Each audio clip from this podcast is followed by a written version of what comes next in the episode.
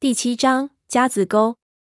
经过了五个小时的跋涉，第二天下午，我们终于翻过蛇头山，来到山下第一个小村寨里。我们百般谢过带我们过来的书记，然后在村口分别。老养来过这里，带我进去找他上次寄宿的村户。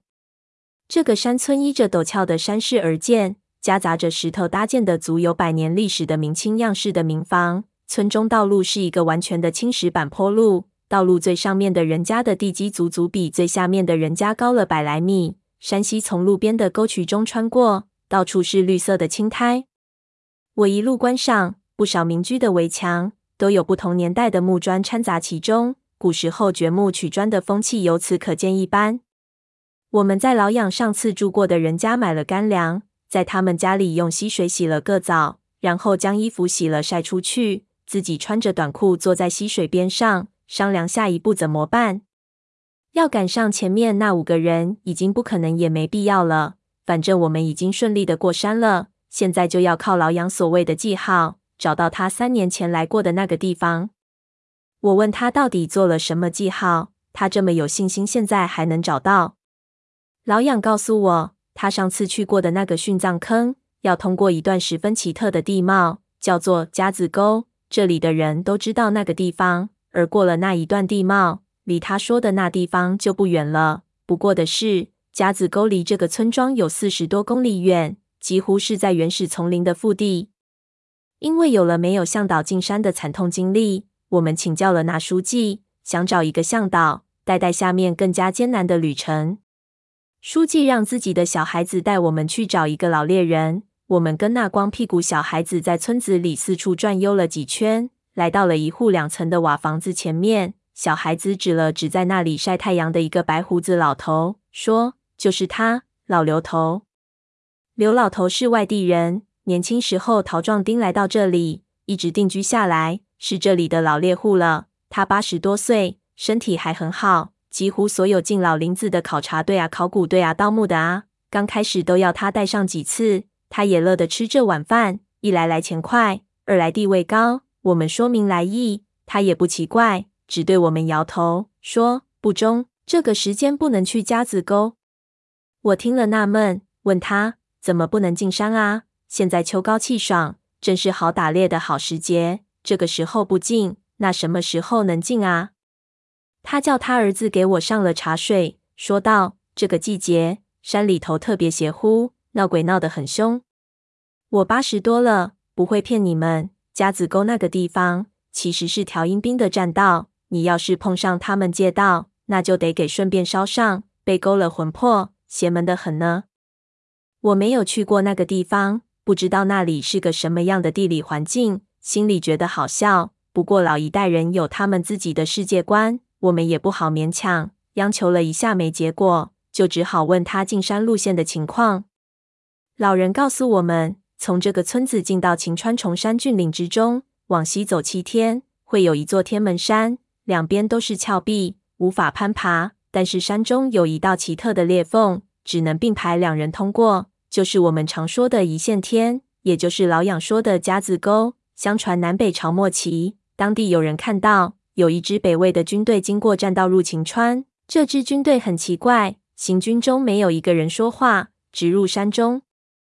军队经过这一山缝时，突然地动山摇，巨大的缝隙突然闭合，将部队加入大山内部，从此失去了踪迹，再没有出来。到了清朝的时候，这里来过几个风水先生替有钱人找坟的，进山十几天，出来的时候几乎不成人形。都说这天门山内有一道黄泉瀑布，连着地府，他们差点进去就出不来。一开始山里人也都不信，不过后来很多人都说在沟里听见山里有战马奔腾的声音传出来，这些事情才越传越厉害。有人还串起来说，说是地府的阴兵，便是由黄泉瀑布进出阴阳两界。那南北朝末期的北魏军队，就是自阳间返回地府的鬼兵。老爷子说到天门山的那一段路，我们可以走上一走，但是天门山后，那是世代人所能达到的极限。再往后的丛林里有什么，谁也不知道了。从古到今，凡是进去里面的人，无论是清朝的韃子军，还是国民党的败兵，没有一个出来过。他年纪大了，不能带我去。村里其他人又都没有去过。要是我们真想去，他可以给我们指个方向，只要按他说的走，七八天功夫肯定能到。但是进去后发生什么事情，他一概不负责。爷爷的笔记里说过，寻找陵墓，凡是有很详尽的民间传说的地方，都要特别注意。所以我特别留意的听了老爷子的这一段话，心里已然有了几分把握。我们要去的那个地方，确实应该是在那一带附近。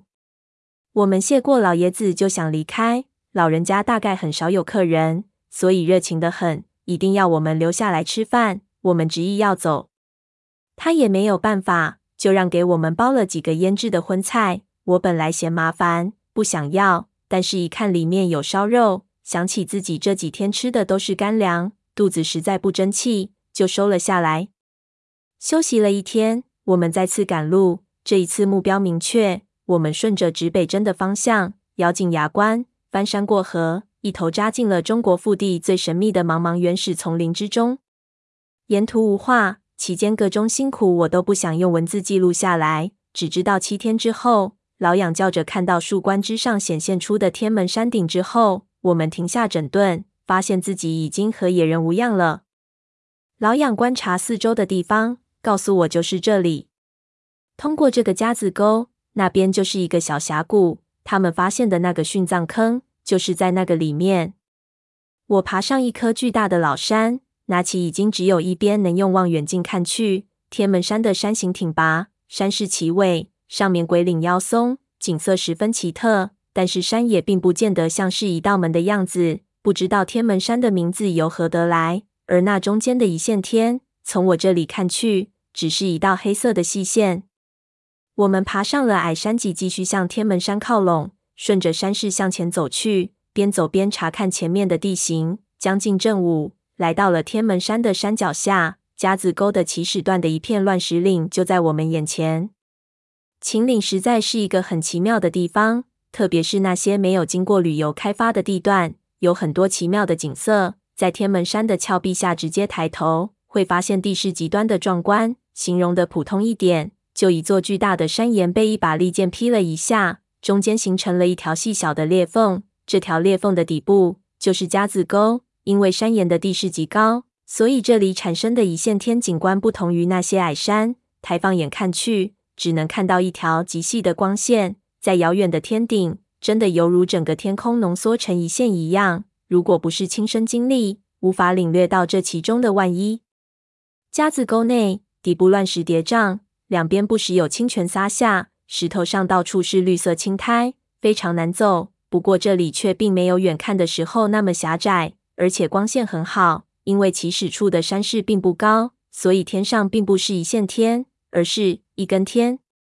老养回忆，通过这个夹子沟最起码要一个下午时间，而且里面过堂风极大，地面潮湿，生活很不方便。于是我们就在入口处不远停了下来，点上篝火，开始吃午饭。我们将老爷子带给我们的腌菜放到吃剩下的罐头食品里，然后用火加热，像吃火锅一样的吃。山民们烧菜都重口感，所以味道并不怎么样。但是比起我们的干粮，已经好上不知道多少倍了。所以前几天我们都节省着吃。现在靠近目的地了，可以放开怀抱。我和老养几乎是狼吞虎咽。很快就把腌肉吃了个干净。